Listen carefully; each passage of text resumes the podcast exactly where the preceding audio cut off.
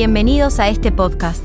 En este capítulo, hablaremos sobre las diferentes formas en que la responsabilidad civil puede manifestarse. Para comenzar, vamos a estudiar las cinco formas en que la responsabilidad civil se manifiesta.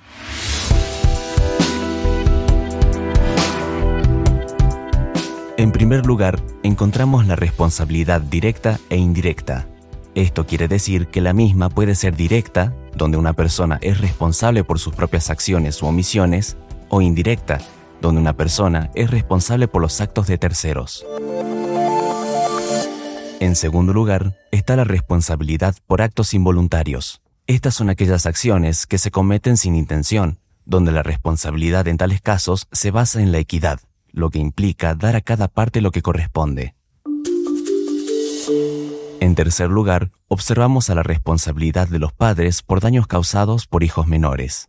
En este caso, los padres son solidariamente responsables por estos daños, independientemente de la culpa o intención. Así también hay que destacar que la responsabilidad de los padres cesa si el menor es puesto bajo la vigilancia de otra persona.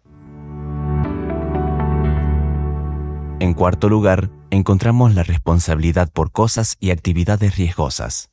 Esta analiza las situaciones en las que una persona puede ser considerada responsable por daños causados por el riesgo o vicio de una cosa o por actividades riesgosas o peligrosas por naturaleza.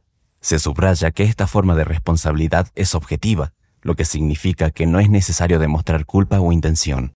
Además, cabe señalar que la autorización administrativa y el uso de técnicas de prevención no eximen de responsabilidad. Por último y en quinto lugar, está la responsabilidad colectiva y anónima. La misma aborda la responsabilidad en casos de cosas suspendidas o arrojadas, donde los dueños o ocupantes de una parte de un edificio son solidariamente responsables por los daños causados por objetos arrojados o suspendidos desde ese lugar. También aborda la responsabilidad en situaciones en las que un autor anónimo, miembro no identificado de un grupo, causa daño, así como la responsabilidad en actividades peligrosas de un grupo.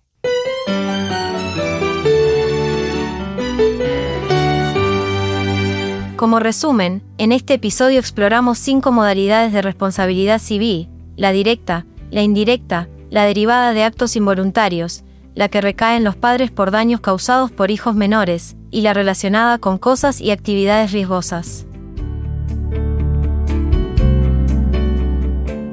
También abordamos la responsabilidad colectiva y anónima.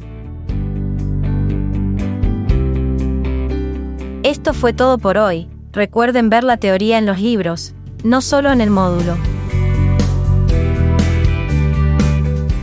Los esperamos en un próximo podcast de la carrera.